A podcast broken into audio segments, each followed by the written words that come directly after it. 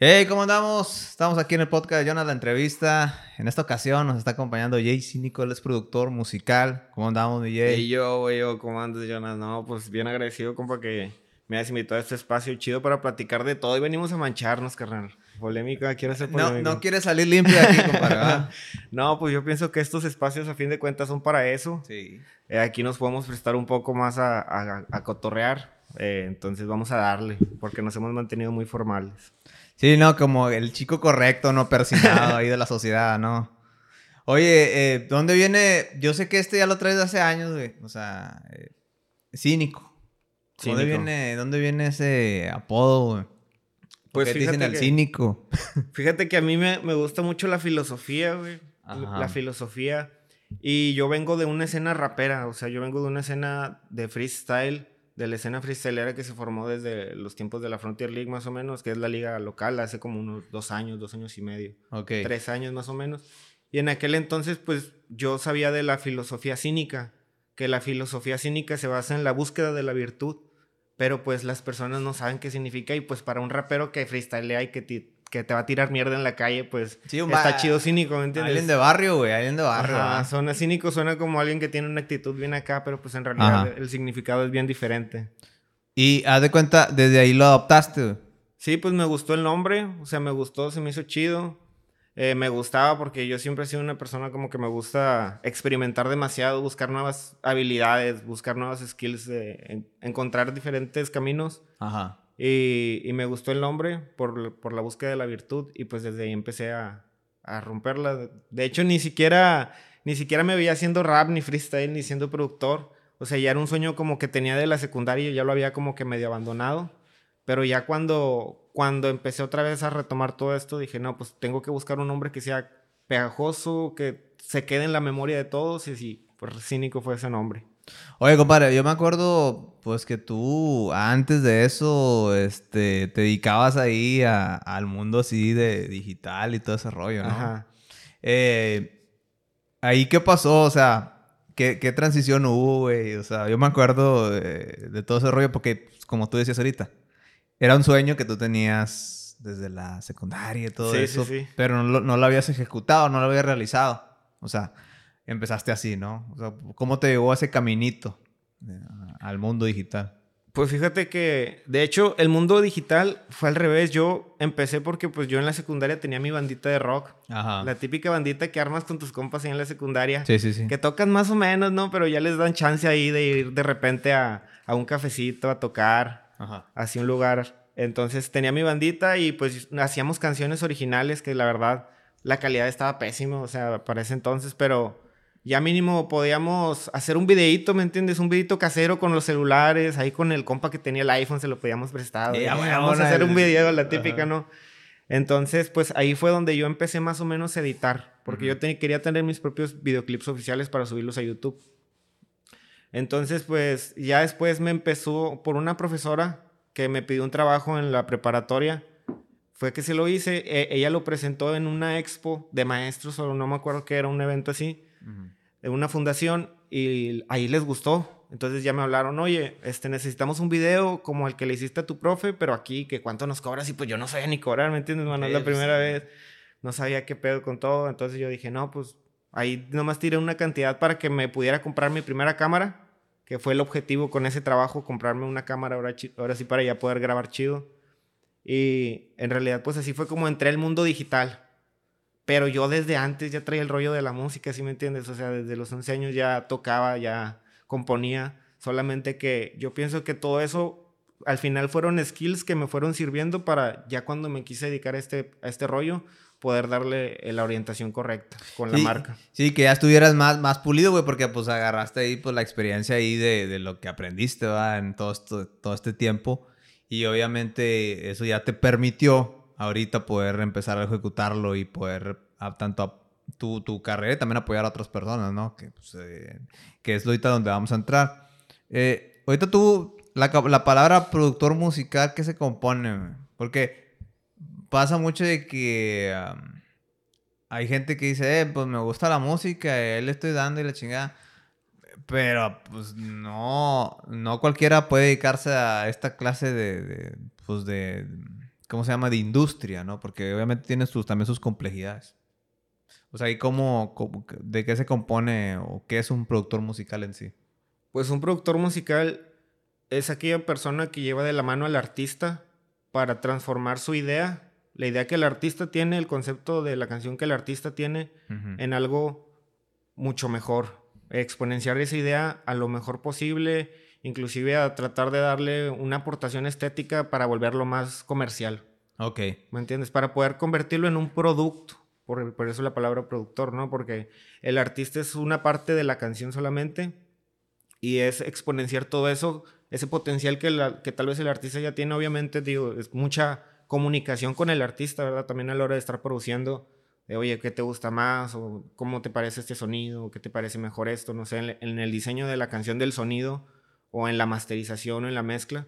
Pero pues eso, al fin de cuentas, es un rebote y se trata de, de eso, de... Ese es todo el proceso de la canción y puede ser desde la composición. O sea, desde la composición, que es la primera etapa.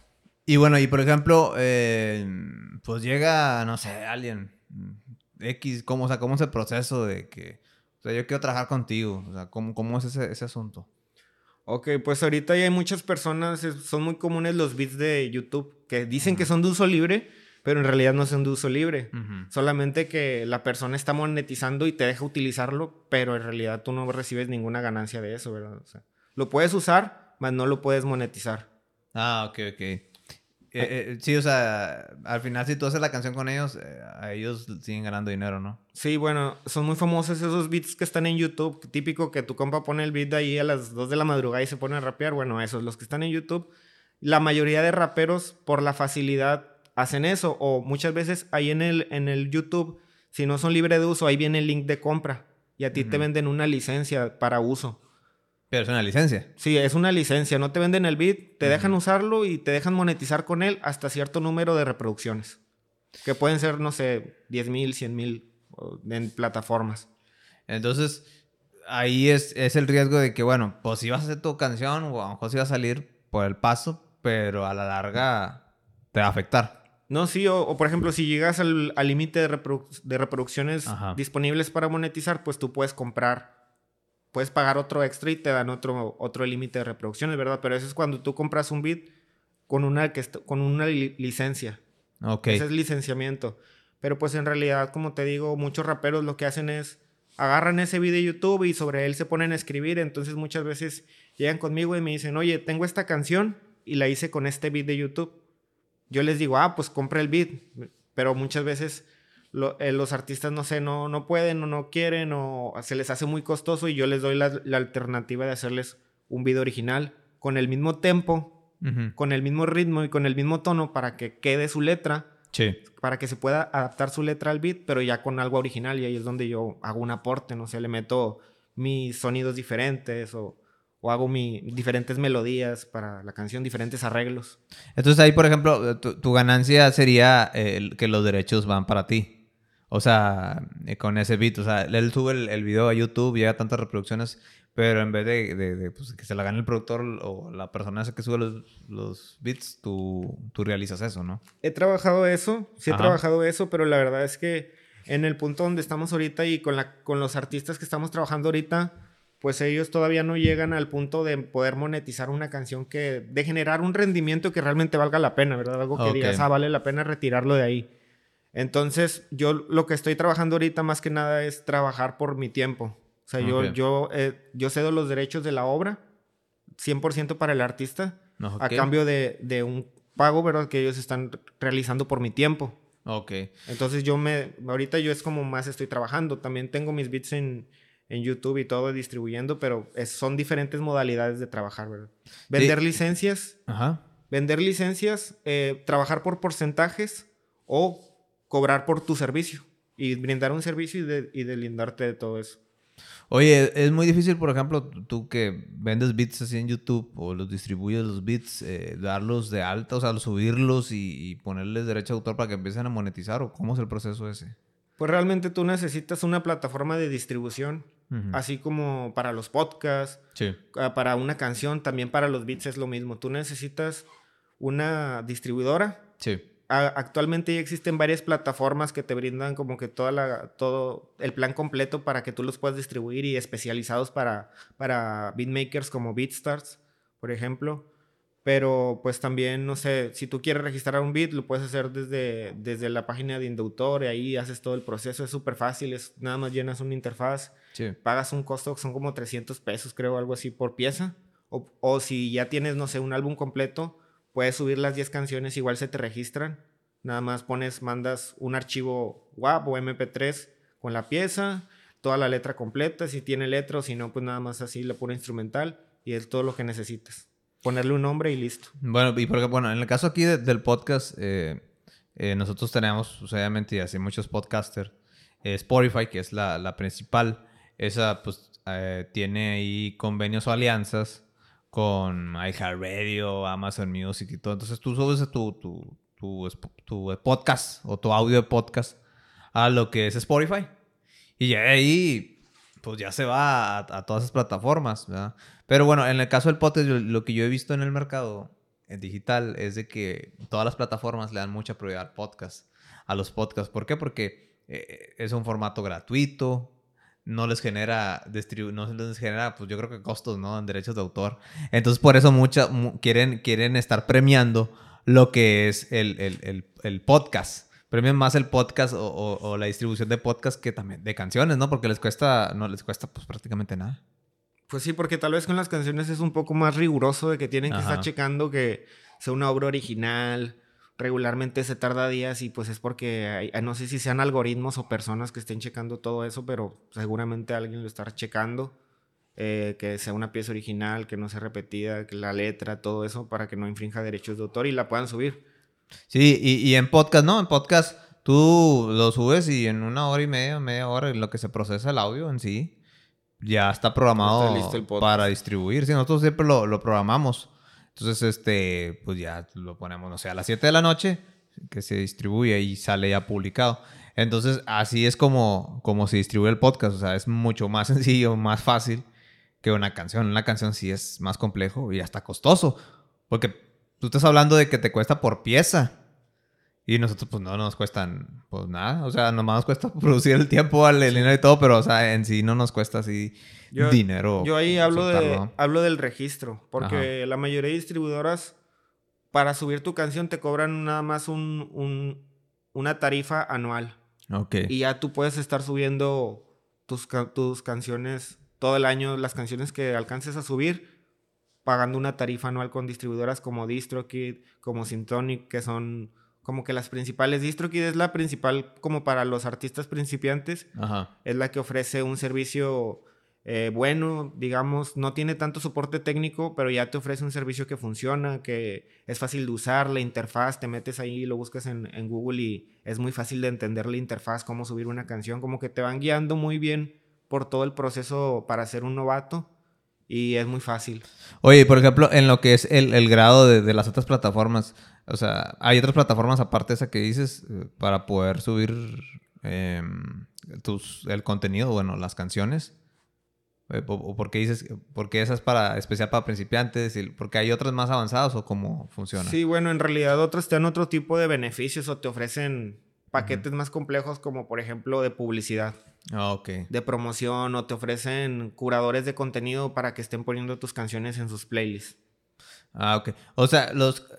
Es que hay un, hay un detrás de todo esto. O sea, estoy tratando de entender un poco. Sí, es como que eh, son diferentes, hacen lo mismo, todas son distribuidoras, todas ponen tu canción en las diferentes plataformas, en, Spotify, Apple Music, todas estas, Amazon, todas. Este, pero solamente que algunas te ofrecen otro, un trato más personalizado.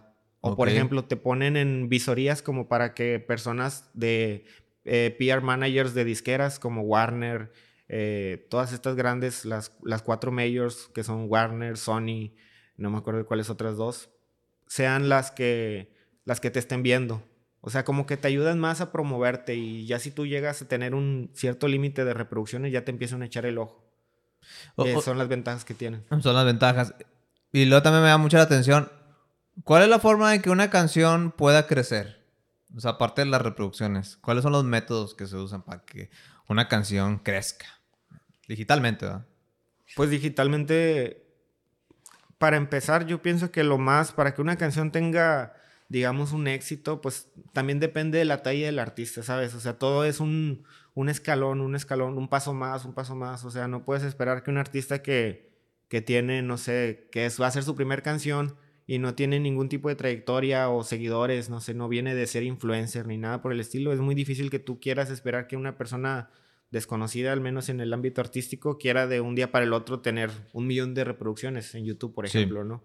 O sea, eso es muy, eso casi no pasa y de hecho, inclusive las personas que les pasa como que tienen un éxito rotundo, no sé, como peso pluma, van escalón por escalón, nada más que de repente dan un boom que ya toda la gente los conoce y ya todos dicen, ah, no manches, este chavo que acaba de salir.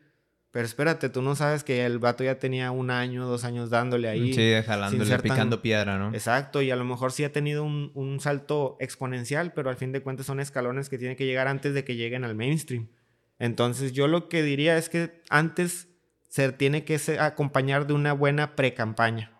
O sea, porque está la pre-campaña, que es antes de sacar la canción, y la post-campaña, que es la que sacas ya cuando la canción está disponible, ya con más TikToks, con más bailes virales o cosas así, ¿me entiendes? tratar de hablar con un influencer, tratar de hablar con los curadores de contenido, que son las personas que tienen las playlists, o tratar de contactarte con alguien de Spotify directamente. Yo creo que eso es lo mejor para que una canción pueda tener éxito. Oye, por ejemplo, hay personas que hacen, que se encargan de hacer playlists así grandes y se les paga.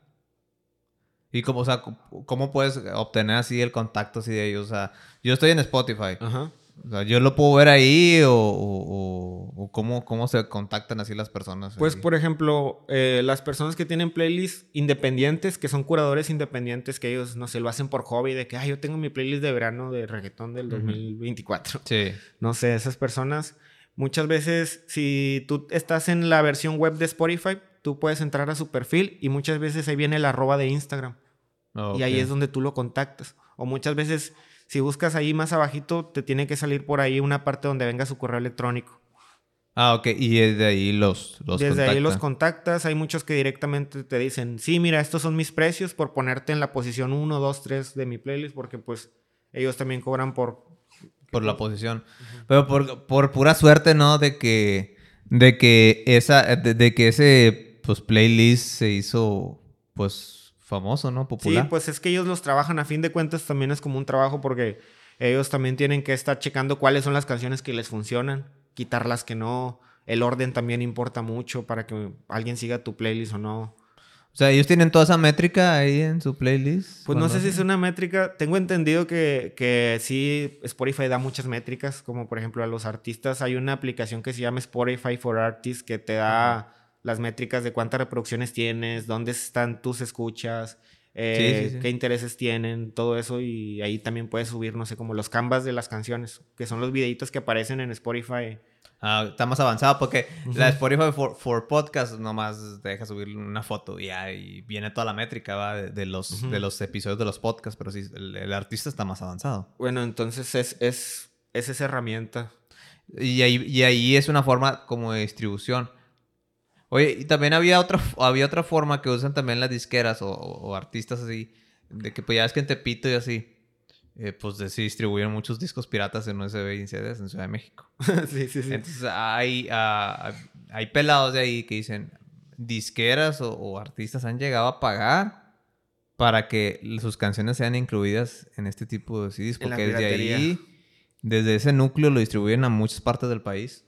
Sí, no, pues tiene mucho sentido por la forma en la que se consume mucho también la música ya. De que muchas veces, no sé, una moda se puede propagar por la música que está sonando en el tianguis, que venden así en los, en los CDs que son así de bolsa de plástico. Sí. Con una portada así de papel, nada más ah, papel y luego viene en la portada Schwerk. y Fiona y Cumbias este, buchonas. Cumbias rebajadas, ¿no? como, el, tribal, ¿no? También el tribal tiene, tengo entendido que tiene que ver también con que se empezó a distribuir mucho... ¿En los tianguis o qué? Así, por, por USBs y por infrarrojo y por así, por los... Por los y, luego vino el boom del, del, tribal y pues ahí estuvo una, en una época pues fuerte, ¿verdad? Antes de todo esto. Un tiempo, un tiempo. Eh, ahí, por ejemplo, viene, está la distribución entonces digital. Ahorita ¿Cómo es la forma de ganar dinero? Por ejemplo, un artista sube su canción eh, pues sabemos que le tiene que pagar a no sé cuántas personas. O sea, ¿cómo funciona eso? Bueno, para ganar dinero como artista, yo creo que hay unas cinco formas más o menos de ganar dinero. Ya sea, yo creo que cuando eres artista nuevo, la mayor forma de ganar dinero es dando shows. Y es más fácil como, por ejemplo, para los artistas de, de regional mexicano, de banda, porque pues en realidad esas son la música que se escucha aquí en las fiestas. Sí, mucho es ahí, es más fácil. Es muy raro que vayas tú a hacer un evento como siendo un rapero, siendo un trapero, o sea, es un poco, no es, no es, no, no digo que no se pueda, sino que es un público más específico. Entonces, son eventos que se dan más en otro tipo de eventos, o no sé, para que te contraten de que en una fiesta no se tiene que ser una quinceañera, donde la quinceañera sea fan del, del artista, ¿verdad? En cuestión. Y que se lo pida a los papás de que, oye, puedes traer a tal y ya. O tiene que ser un grupo muy versátil. O sea, un grupo muy, muy versátil, pero pues son puros covers de cumbia, de pop, algo de reggaetón y otras así, este, de banda. O sea, tiene que ser un grupo muy versátil. Entonces, pues, esa es la realidad, pero yo creo que es una de las formas como que más, más accesibles. Eh, la otra forma es por regalías, lo que te llegue de plataformas. Pero esa es una forma que te digo, para que realmente sea un, pueda ser un ingreso tienes que hacer muchas reproducciones, o sea, tienes que tener millones de reproducciones y llegar a eso pues cuesta su tiempo. Se puede, es un proceso largo, es un proceso de estar hasta talachando, talachando hasta que de repente te empiecen a salir las pepitas de oro y pero esta es estar picando piedra, pero se puede. Oye, para meter rolas a TikTok y a Instagram, ¿ahí cómo funciona? La misma distribuidora muchas veces que te, que te sube tus canciones Spotify y todo, también las mete ahí a TikTok y a Facebook también para ah, historias. Y las pueden usar como trends. Para Reels, para trends, para todo eso. Oye, yo me quedé, yo me quedé en lo que es la pandemia de un caso muy pues, especial de un artista en los, de allá los Estados Unidos, que no sé si sea como medio latino, raíces latinas, que se llama Olivia Rodrigo. Sí.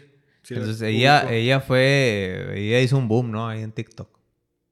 Este, pero ella pues ya tenía, como tú dices, ¿no? Picándole poco a poco hasta que por alguna extraña razón del destino y obra y magia güey.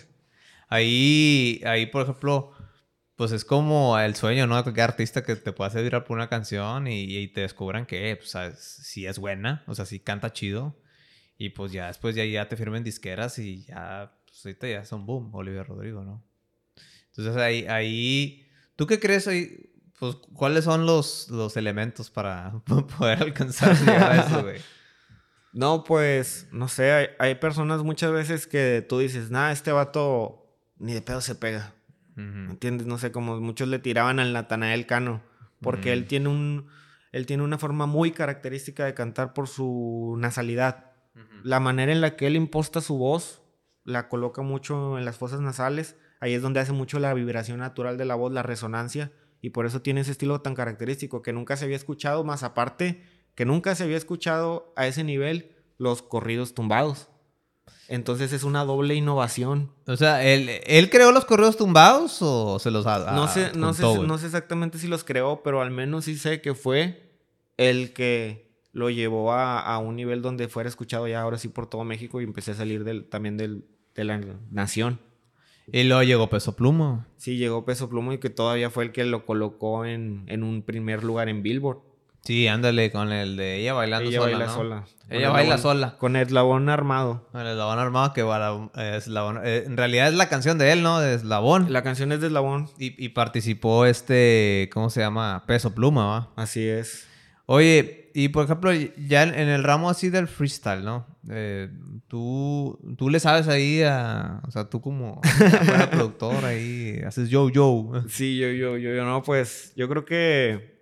Que sí, o sea, pues siempre me ha gustado, la verdad no soy un virtuoso del freestyle. O sea, la verdad no, no puedo decir de que he ganado mucho ni nada, pero sí me defiendo como quiera, si tiro rimas. Oye, y tú haces producciones de eventos también. Pues hemos ayudado a The Staff a producir varios eventos y sí, sigue ayudando ahí, pues en la cultura del freestyle, ¿me entiendes? Nunca falta que se ocupe un camarógrafo, un juez o alguien para las luces, alguien que ayude las pantallas o lo que sea, ¿me entiendes? ¿En, cuál, en cuáles eventos has participado aquí en Piedrópolis o en, el área? Pues actualmente estoy bien involucrado en, la Frontier League, que es la liga de rap de aquí de Piedras, donde ya es, están los 10 competidores y entre ellos se van dando rounds jornada tras jornada por puntos. Es, como, es como si fuera una liga de fútbol. Si ganas son tres puntos, eh, si pierdes son cero puntos y si empatan, el que gane, hace cuenta que si hay un empate se define por una réplica. Si la réplica la gana uno, son dos puntos para él y un punto para el otro por haberle sacado réplica. O sea, tú estás participando en, en lo que es esa, esa, esa liga. Y ahí, por ejemplo, eh, en lo que es cuestión, ¿tú la coordinas o, tienes ahí otras, hay otras personas que la están coordinando? No, pues en realidad el cabecilla somos entre todos, pero la persona que es como el líder de ahí, de todo el movimiento, es Mickey Ricón. Ajá. Él es el que tiene los contactos, él es el que anda haciendo todo el despapalle y nosotros ayudamos ahí en todo lo que sea necesario, ¿me entiendes? O sea, somos como un staff, somos un equipo, somos, al fin de cuentas, somos una cultura. Una hermandad, ¿eh? Somos una comunidad, o sea, realmente somos una comunidad de algo que empezó de muy pocas personas juntándose al principio a rapear en el kiosco hasta que de repente el movimiento ahí en, más o menos como por pandemia ahí fue donde se creció un chorro y donde ya empezaron a llegar más personas, más producción.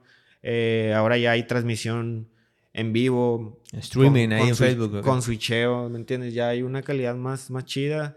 Ya hay una pantalla, cosas que antes no había y, y, pues todo esto ha sido gracias a todos, pero principalmente gracias a Miki, que él, que él ha sido el que ha estado liderando todo el proyecto. Oye, y por ejemplo, ahí para ser juez así de estos eventos, eh, ¿qué, califica un juez? O sea, ¿qué es lo que realiza así un, un, juez, un jurado? Pues casi siempre lo que se califica más aquí en México por el estilo de batallas es el punch, o sea, el golpe la, esa rima que te que ofenda o el, golpe final. Son cuatro barras. Ajá. Son cuatro barras, entonces casi siempre la cuarta es la fuerte, donde gritan, donde dejan salir todo el punch, todo el poder. Entonces se califica mucho eso, se califica el flow, se califica la adicción, se califica la complejidad de la rima, si tiene una barra, un doble sentido. Se califica si es cierta, ¿me entiendes? ¿Qué tan verídica es? Yo creo que una rima que es verídica, que dentro de ese contexto sabemos que es verdad, vale más todavía. Son varias cosas, la, la forma de manejar el escenario. Eh, en general, no sé, son, no sé, puede, durante un minuto son seis rimas y cada rima las vas calificando, pero puede que una rima se entrelace con la otra y, o sea, son muchos juegos ahí que tienes que estar tratando de ver, ¿verdad? Lo que el artista trata de hacer para tú interpretarlo y poder calificarlo bien. Sí, es que es que está complejo, güey. Uno, mucha gente dirá, no, hombre, es que nada más dicen puras, puras sandeces y la chinga.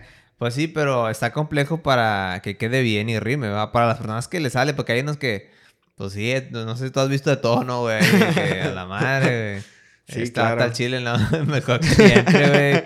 Eh, mamá vino a decir cosas de su mamá y la mamá de todos y ya es todo. No, que mi mamá me dio el desayuno y que no le hice esto y que el otro. O sea, Nada que ver, me acuerda mucho al, capítulo ahí de Pura Gente Bien. De las abuelitas raperas, de las señoras raperas, que no viniste y que no sé qué, y el no te por, El por eso es que, y el finish y todas esas épocas, ¿no? Del freestyle.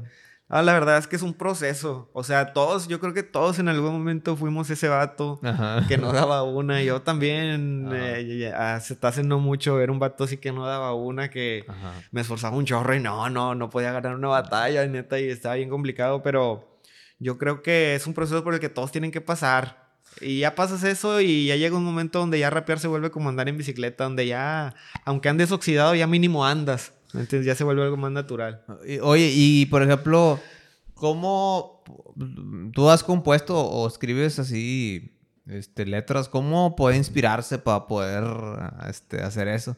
Hay mucha gente que usa este, sustancias ahí como uso ahí recreativo de drogas, como marihuana y todas clases de cosas, pero ¿cómo poder inspirarse para poder realizar esa, clase de actos ahí de escribir, escritura? Bueno, pues yo pienso que para empezar, hablando de las sustancias, yo pienso que las sustancias son muy, son muy aparte del proceso creativo, porque muchas personas dicen de que... Se escuda, ¿no? De que no, es que yo nomás puedo cuando tomo o cuando fumo, ¿me entiendes? Si es de que, pues en realidad, ¿qué es lo que te está haciendo ser artista? La sustancia. O sea, no lo puedes hacer sobrio.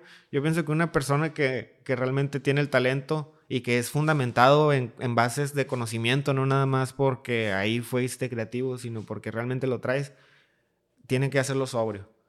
Pero si tú ya te conoces, si tú ya tienes tus límites medidos, ¿verdad? Si tú ya sabes, no, yo hasta aquí aguanto y no hay problema, pues, pues dale, ¿me entiendes? O sea, al fin de cuentas puede ser como algo que te despierte ciertas áreas o haga cierto tipo de conexiones que no harías. Pero el conocimiento y el talento tienen que estar porque si muchos piensan que rapean bien chido cuando andan bien borrachos y no, compadre, no está rapeando bien chido, en tu cabeza suena chido. Sí, chido, güey, pero al chile nada más haciendo puras cosas que nada que ver, güey.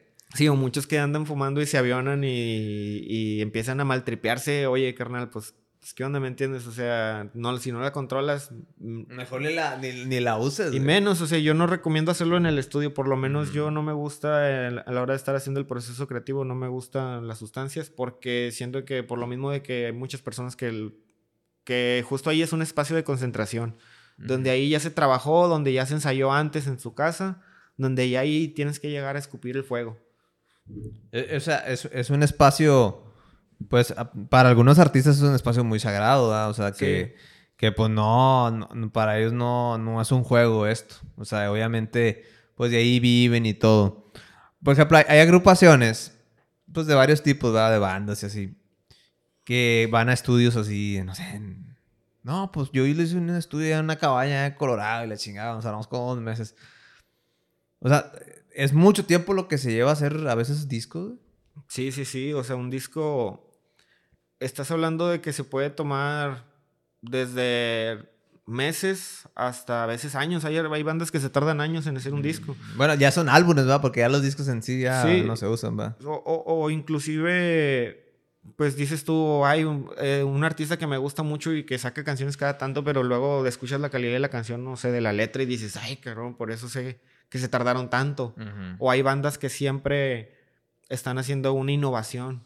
Entonces, eh, como que se justifica un poco eso, pero pues realmente hay, muchos como campings de composición o campamentos donde se van varios artistas de una disquera y no sé, se van a, a un campo o a una playa o a un lugar agradable que te logre inspirar y ahí es donde ponen su estudio. Realmente un estudio es un cuarto con acondicionamiento acústico que realmente tú lo puedes hacer con, con, con, esponjas, con lo que tengas en la mano, con colchones, con sillones y tener pues lo que es la interfaz, el micrófono, el DAW de programación que vayas a utilizar, eh, la plataforma en la que vayas a producir y con eso es suficiente, ¿me entiendes? Ya unos auriculares y, y listo. Conectas todo y desde ahí puedes hacer todo digital, sin tener ningún instrumento musical. Pero bueno, ¿tú qué dices, por ejemplo, de, de las personas que están... Que, pues que hay una lucha, ¿no? de que es que ya todo lo quieren hacer digital, con sintetizador, bueno, con toda esa clase de, situaciones. Y se está perdiendo mucho lo que es producir música en, en, lo que es guitarra y toda esa clase de cosas. ¿Por qué? Porque según esto es más rápido crear composiciones digitalmente que con instrumentos reales, según esto. O sea, ¿tú qué opinas sobre esa situación? Pues yo pienso que la verdad todo es una evolución, todo es un proceso natural, o sea, ahorita no estamos viendo la big picture, pero después de unos años va a ser otra cosa, ¿me entiendes? Ya está entrando también la inteligencia artificial a las producciones. Sí, la canción de Bad Bunny, ¿no? Que fue muy... hasta se encabronó. Exacto, y luego también tú puedes pedirle a inteligencias artificiales que te hagan un sonido en específico, no sé, como yo quiero, hazme un clap que suene de, de estilo funk y te lo entregan o, oye, hazme un kick que suene metalero y te lo dan, o sea, nada más tú le das las indicaciones y te entregan el sonido. Inclusive tú le puedes dar referencias de como a qué banda quieres que suene y te entregan el sonido, entonces... Pero eso no, no, podría caer en el plagio, porque tú, le estás dando diferencias de que quiero que suene eso y pues él nomás va a seguir órdenes. Pero sin tú saberlo, así artista chavito ahorita que no tiene abogado ni nada, este, ¿podría caer así en el plagio? Yo creo que sí, todavía no, es una, todavía es una laguna ahí, como que no está bien, no está bien regulado todavía ese rollo, pero llega un momento donde sí lo van a tener que hacer. O sea, yo pienso que sí, definitivamente se tiene que, que hacer, porque eso de, por ejemplo, utilizar la voz de un artista por inteligencia artificial, pues ya no es tu voz. O sea, ya no sería tu voz, aunque tú la hagas, porque sí tiene que haber un cierto conocimiento o una cierta habilidad del artista para hacerlo, porque a fin de cuentas lo que tú haces es, tú grabas tu voz y luego la subes a, a una plataforma para que te... Y luego la descargas con el archivo ya cambiado, pero lo que cambian son las microfrecuencias de la voz, de, de qué es lo que caracteriza a la voz mía de la tuya. ¿no? Que a lo mejor tú y yo podemos estar hablando en el mismo tono, pero no se escuchan iguales por las microfrecuencias que cada uno tiene. La resonancia, el cuerpo, todo eso influye en cómo se escucha una persona. Entonces, en realidad sí se necesita cierto talento porque sí tienes que cantar afinado para que la voz te regrese esa misma afinación, pero no, digamos, a fin de cuentas no es tu voz. Oye, y imagínate que haga un vato a un dueto, o sea, uno que apenas está arrancando y le ponga que hizo un dueto con Bad Bunny y saque la canción. y luego también, tú sabes bien que ya se puede hacer inteligencia artificial de, con videos. Y lo que se, le ocurre la gran osadía o la gran, no sé, se sea loque, el vato. Y ese día un, un super mega lanzamiento. Y lo lance en todas las plataformas de streaming audio y luego el, el video oficial en YouTube se ha dado el caso, por ejemplo, el, de chat, eh, el de GPT o... Chat GPT, ¿verdad? El de chat GPT o, o... ¿Cómo se llamaba la inteligencia que... Pues la, la que hizo la de Bad Bunny. Pues es, que, ese... es que todo, todo es, eh, la base es chat GPT, es GPT, GPT-5. Este, es la base de ahí, pero pues todo, hace, mucha gente hace eh, herramientas así para para poder generarlas, pero al, final la base de datos o la base de inteligencia artificial es GPT. Pues yo, yo creo que si eres un artista, por ejemplo, yo acabo de hacer una canción, déjame echar, eh, le voy a echar el gol ahí, hice el cover de Ella Baila Sola, porque es la canción más escuchada de este año y aparte es mexicana. Es como que muy emblemática de todo lo que fue el 2023, entonces ya como que estamos en diciembre, yo quise hacer algo, algo un poco como que especial y saqué una versión de Ella Baila Sola de mí es mía, donde yo interpreto la parte de eslabón armado y en la parte de peso pluma puse una inteligencia artificial del Natanael Cano. ¡Hala! Entonces es un mix ahí medio raro. Eh, yo lo hice, digo, aprovechando que ahorita todavía están esas lagunas, aprovechando que ahorita todavía no hay ninguna bronca. En cuanto haya bronca, no, hombre, la quito o lo que sea. pero, pero, pues yo lo pienso que está como bien para hacer contenido, ¿verdad? Como para hacer un poco de promoción, de difusión de tu talento, puede ser como producción también, o, o si lo quieres subir al TikTok para acumular vistas, para tener más contenido, está chido. Para, para contenido está chido, pero ya como para querer sacarla como una pieza oficial, pues no. Porque pues yo no la lancé para plataformas, solamente la lancé para YouTube. Y, y sí, ahí por ejemplo puede ser el video de que bueno, el día de hoy vamos a hacer eh, una canción, vamos a hacer esta canción de Ella Baila Sola, le voy a poner mi voz y luego eh, voy a poner la voz de Nata Canal, a ver, la gente que va a andar viendo cómo chingado lo haces y luego como que al final, güey, genera morbo. Sí, es el Y generan views, ¿verdad? Entonces, eh, está padre esa, esa pieza de, de, de, creatividad, ¿no? Para, mostrar tu talento. De hecho, pues en realidad yo recomiendo que si van a hacer música, graben todo el proceso creativo. O sea, porque nunca saben cuando algo va a salir una buena idea y después van a dar, hey, ¿cómo era? ¿Cómo era? O ya no se acuerdan. Sí, que se desconecta. Y no, hombre, solté una rima bien chida, pero ah, no la noté, no la noté, no la grabé. Entonces, banda, pilas, cuando sean compositores, cuando vayan a hacer una canción, pilas siempre con la nota en el celular, con las grabaciones de voz, con tener, si van a estar en un cuarto así, compas, y van a estar así chileando en un cuarto ahí, pongan el celular ahí en la esquinita, en una esquinita y discreta, pongan a grabar y van a ver que van a salir cosas chidas que después van a poder compartir en su contenido y son cosas que a fin de cuentas conectan más con las personas porque son cosas naturales. O sea, son cosas que no se están fingiendo. Ya, ya hasta se les había olvidado que habían dejado grabando, ¿me entiendes? Sí, ándale. Es como esta entrevista, güey. A mí a veces se me da el pedo y, y se me olvida que estamos grabando, güey. Porque es una conversación uno en uno. O sea, me han llegado invitados y me han dicho, oye, ¿qué más a preguntar? Tú no te preocupes.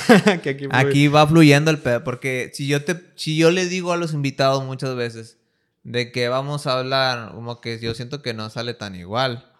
O inclusive a lo mejor le puedo adelantar que a lo mejor le voy a hacer unas preguntas así, pero yo le cambio al final. Le agrego otras cosas o voy metiéndole más y más para que salga más natural la conversación, güey, porque luego sale muy fingida y no, hace, no se hace esa conexión o clic. Y trato de hablar lo menos posible, güey. Y esto lo agarré de Roberto Martínez y así varios podcasts, que trato de hablar lo menos posible con el invitado, güey. O sea, no, no, no tener esa esa, ¿cómo se llama? Interacción, güey. Sí.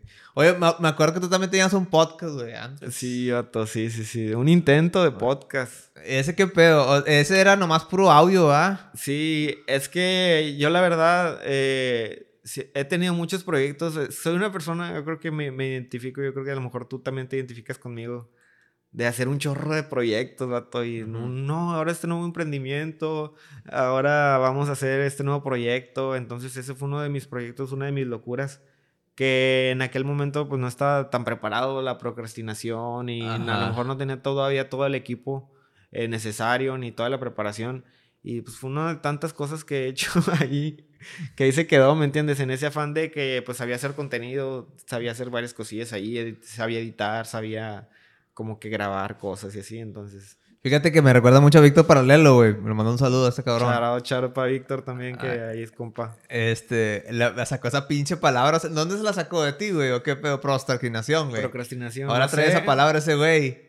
Y él dije, yo, yo, no sabía, ¿qué, ¿qué, es esa palabra, güey? Y luego me dijo, pues dejar las cosas a un lado, güey. Sí. Dejar las cosas para después. Mm. Entonces, este, sacó ese pedo. ¿Tú crees que ese es un maleficio, güey, de mucha de la racita, güey, que se quiere dedicarse a cosas? de los creativos, vato, en general. Y, pero, pero tiene que ver también por este impulso creativo que tiene uno de, como te digo, de estar haciendo muchas cosas. Y yo creo que cuando una persona todavía no tiene tanto la experiencia, pasa como lo que yo te decía, de que es la emoción del inicio. O sea, lo que te emociona es hacer el logo, lo que te emociona es hacer la página, lo que te emociona es hacer tus primeras ventas. Mm, es, esa emoción del emprendedor de cuando todavía tienes esa chispa, pero te falta todavía lo empírico. Entonces, yo siento que le pasa mucho a los creativos que tenemos mucho eso, de, ah, una nueva canción. Sí. Voy a hacer una nueva canción. No, esta va a ser la canción del verano y andas bien motivado y pum, le dejas a la mitad. Y vienen variado y queda todo el proceso. y, y, y, por ejemplo, eh, la cosa aquí es de que la, el proceso pues, de creatividad, como que no sé si a veces como que se rompe, ya sea por pedas personales, güey depresión, de que no salió como tú quisiste, de por qué nadie ve mi contenido, o por qué nadie ve mis videos, nadie los escucha. O sea, ahí qué pedo, o sea, ¿cómo, cómo se le puede hacer? Tú, por ejemplo, eh, que es un ramo un poco complicado, que es el de productor y que tratas así con otras personas, ¿cómo, qué consejo le das a la racita? Pues yo para empezar soy bien honesto y antes, yo antes de trabajar con alguien, siempre trato de conocer a la persona y le hago preguntas bien claves como, oye, ¿qué quieres lograr con esto? O sea, ¿quieres que sea una canción para tenerla tú en tu celular, para mostrárselas a tu mamá, a tus tías, a tus primos, a tus amigos, y ya, y escucharla cuando, de vez en cuando, de que, ah, pues yo tengo el capricho de tener mi canción eh, con calidad profesional, masterizada y todo. Pues si es eso, chido, o sea, lo podemos hacer sin problema. O, oye, pues yo tengo quiero ser un artista de nivel talla global, de nivel internacional y quiero empezar a prepararme, quiero empezar a, quiero lograr el éxito comercial, ¿no? Eh, en esta industria. Entonces ya ahí llevamos otro tipo de preparación, pero primero ser bien honesto con lo que cada persona quiere y también con sus posibilidades, entendiendo que todo es un proceso. O sea, no significa que, no, es que tal es mejor, no, es que tal, o sea, yo pienso que para empezar, cada persona desde el inicio ya tiene sus virtudes más aparte, hay un proceso de aprendizaje de, de, todo, no sé. Ahí todo el mundo tiene áreas que puede pulir en cuanto a la música. A lo mejor rapeas muy bien, pero no cantas. Oye, pues ahorita ya se ocupa que, que seas un artista completo. Oye, pues no, no compones. No, pues sería bueno empezar por esa área. O tal vez eres muy buen compositor, pero no haces beats. O sea, es un área que, que tal vez podrías mejorarlo porque pues no es lo mismo si tú también haces tus beats y tus música, tus letras, llegas a tener una conexión mejor entre estas. Y por ejemplo, bueno, ese es el, ramo ahí de, Porque me acordé de algo. Hay, que, hay gente que la mejor quisiera, quisiera nada más tener sus canciones propias o, sacarse la espinita, ¿va? De, sí, sí, sí, es válido, es válido. Y luego también hay gente, pero ese es otro ramo que es algo completamente muy diferente a lo que haces, que es el de creación de corridos que hay gente que se dedica a hacer eso, ¿no? Creación de corridos. Ahí, por ejemplo, he visto que ese tipo de cultura en, cuanto a creación de canciones, de, no sé, de gente de que trabaja en la policía, eh, crimen organizado y todas clases de cosas, eh, ha, ido creciendo en el país. Ahí posiblemente, ahí tú qué, tú qué dirías de sobre, ese, sobre esa cuestión, ¿cuál es tu opinión? Mi opinión sobre eso es que... De la creación así de corridos, ¿verdad? Yo, yo pienso que a fin de cuentas es cultura. Yo pienso que la cultura viene siendo, a fin de cuentas, un reflejo de la sociedad. Porque es lo que manifiesta un artista cuando crea, pues manifiesta lo que trae, ¿me entiendes? ¿Y qué es lo que trae? Pues lo que vive, lo que está en las calles, lo que está en, lo que se platica entre sus camaradas, en las pedas, en los lugares que, que concurre, que frecuenta. Sí. Entonces, tenemos que aceptar que ese tipo de historias, pues son una realidad de nuestro país. Ajá. Que no las, que yo pienso que no las tenemos que tapar, pero que tampoco las tenemos que vanagloriar de cierta forma. Pero pues es lo que lo que muchas veces se ha hecho como utilizado como propaganda la música, como para llevar cierto tipo de ideologías para tal vez reclutar más personas y tal vez diciéndoles cosas que a fin de cuentas no, no son ciertas, ¿sabes? O tal vez ese, tal vez ese éxito, tal vez ese éxito en esa industria tan codiciada y tan competida, eh, tal vez sea solamente para algunos pocos, ¿me entiendes? Y, y se está utilizando, no quiero decirlo, pero como, como carne de cañón para para seguir fondeando su industria, ¿no? porque pues a fin de cuentas ocupan personas. Eh, es un tema muy complejo. Yo pienso que el artista tiene que verse como algo outside de eso. O sea, como que una representación artística, ¿me entiendes? Sí. Porque hasta ahí es donde se debería quedar y no sé, como a mí me parece mal que estén amenazando artistas por, por ir a ciertos lugares así, ¿sabes? Es como que a fin de cuentas es arte y es el mismo reflejo de la sociedad. Es como las como los como cuando salieron la NWA y sacaron la de Fuck the Police y todo eso. Ándale. En represión a, lo mismo, ¿sabes? Es una misma te identificas con un problema y lo lo, lo expresas, ¿no? De alguna forma, porque pues lo tienes que expresar de una forma, ¿sí? sí me acuerdo mucho que pasaba eso con, con, con lo de... Cuando empezó lo de... ¿Cómo se llama? ¿Dónde está esta agrupación? Que hace referencia a del, del Compton, de Los Ángeles. Entonces, hicieron referencia y ellos marcaron una época. Ellos marcaron una época y luego pues ya empezó la rivalidad también. Pues, Con la West Coast y la ah. costa, los rojos contra los azules, los Bloods contra los Creeds. Ahí, por ejemplo, e, esa época fascinante del rap estadounidense, güey. sí. Ah, pues salieron ahí artistas muy buenos, como Tupac, Biggie. Los Después dos, los dos, se lo echaron los dos se lo echaron en Las Vegas, güey. y los Snoop Dogg, güey. Snoop Dogg que viene también de esa camada, todos de la mano del Dr. Dre, que para mí es el productor. Uf, es el más influyente, yo creo que entre él y, y Kanye West del, del hip hop, de lo más influyente. Sí, y, lanzado mucha, mucha influencia. Y sobre todo, eh, también, pues ya después ya vino Jay-Z, también es otro productor ahí musical. Pero pues sí, yo creo que son de los que más marcaron ahí en la época estadounidense. Yo me acuerdo mucho, sobre todo eh, la época del rap estadounidense fue muy fuerte en los noventas, principios de los 2000, ¿no? Como hasta, hasta para el 2005, 2006, 2007. Todavía está el 2010, ahí andaba Eminem dándole, dándole matraca. Y luego ya como que empezó otro tipo de música como trap. Me acuerdo que estaba Gucci Gang ahí en el 2000 y pico. No, 2000, no sé, por ahí 15, no sé, más o menos, 16 tal vez, Gucci Gang y todas esas. Ya que empezó otra oleada, pero más como de trap. ¿Me entiendes? Ya era más como... Mm, sí, ya, ya. Ah, dale. ya, ya, todo, ya todo el jale, ¿no? Ya sacamos una vironga, empezamos a pistear. Hoy... Me acuerdo mucho, ya hablando así de temas musicales, que me gusta mucho también la música, porque pues en el aspecto, no tanto producirla, sino pero sí escucharla. Y me acuerdo de muchas, me, me acuerdo de datos interesantes. ¿Cuántos años tienes tú? 24. 24, a la ver. Bueno, vamos a ver, pero como que pues, si, te va, si te va a gustar, lo estudiaste. Me gusta, A huevo. Aunque a lo mejor no nos tocó vivirlo tanto. Eh, ¿Vos sí te acuerdas de Control Machete, no, güey? Pues, sí. grupo, güey. Ellos, según no me recuerdo, fueron los pioneros en el rap. Em, fueron, unos, fueron unos de los pioneros en el, lo que es el rap mexicano, güey. Eh, ellos pues básicamente andaban en, este tipo de industria ah, porque se influenciaron de las costas, de, lo de la costa este y la rivalidad entre la costa este y la costa oeste.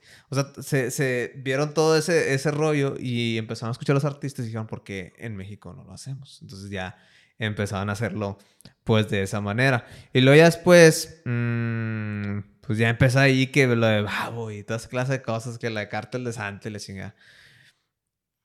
Eh, ahorita hay, hay, un proceso dentro de todo eso Y lo, lo hago colación. Porque Fermín, ¿qué? Cuarto, quinto, ¿no? Es Fermín Quinto. Que eh, es uno de los ex integrantes de Control Machete. Ajá.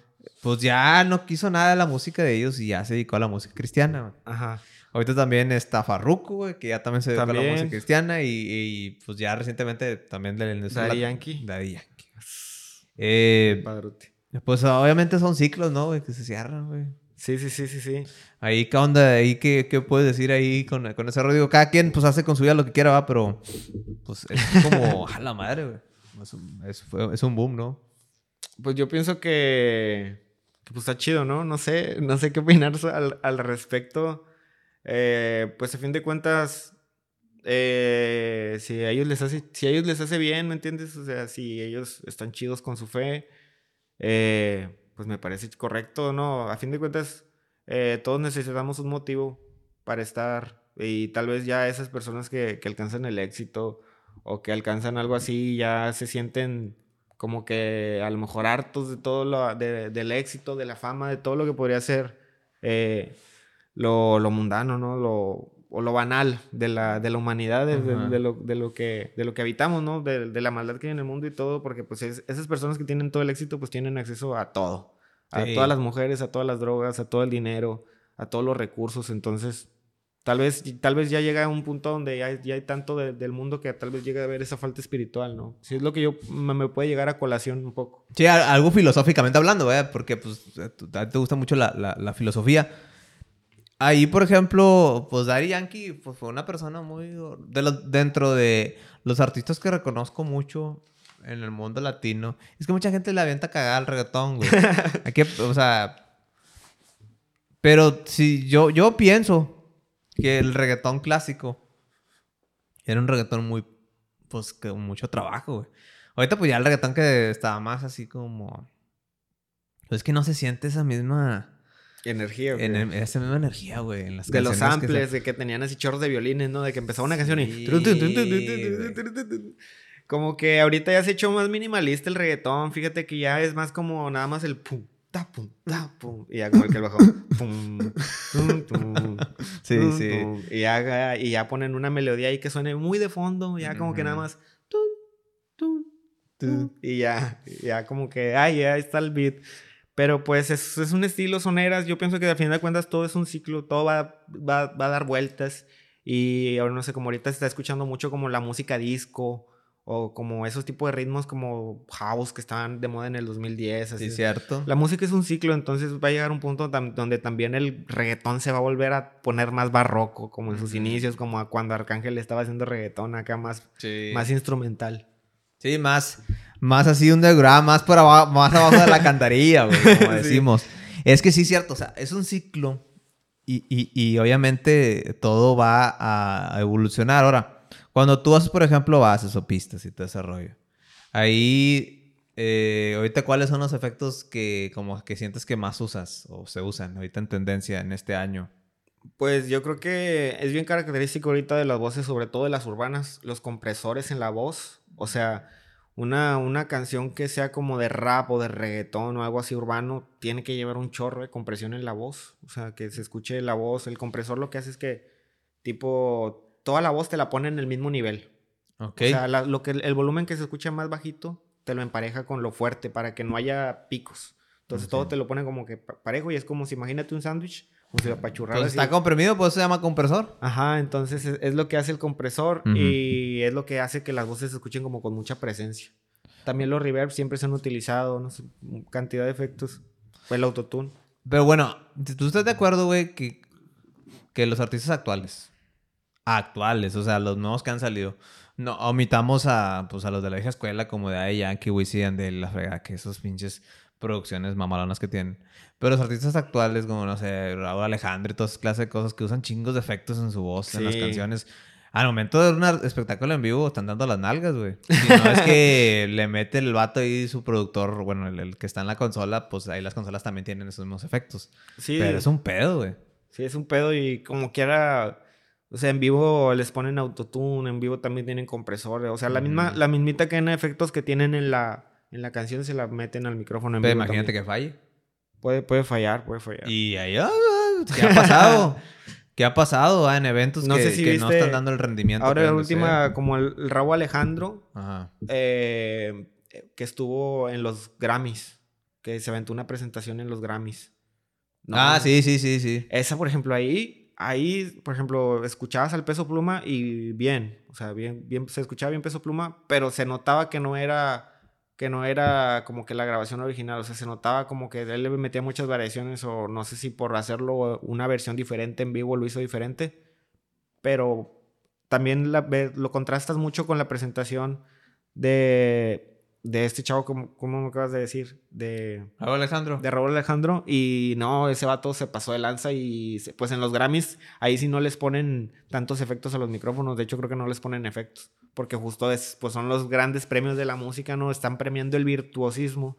Y ahí sí es así pelón. Encuerado, güey, sales así como... Y Raúl le dio con ganas, o sea, la neta se rifó en su presentación. O sea, y es donde te puedes dar cuenta de un artista, donde un artista tiene qué tanta calidad o dónde está también su propuesta, porque luego también critican a los reggaetoneros y dices, no, pues es que no tiene un vozarrón. No, pues, pero su música no es para que tenga un vozarrón. O sea, no está haciendo una balada, no está haciendo una canción como Luis Miguel, no está haciendo algo que se ocupe de un virtuosismo vocal. O sea, estás haciendo algo que es para perrear. Entonces yo pienso que es donde las personas se confunden mucho porque antes de criticar la música, entiende para qué es.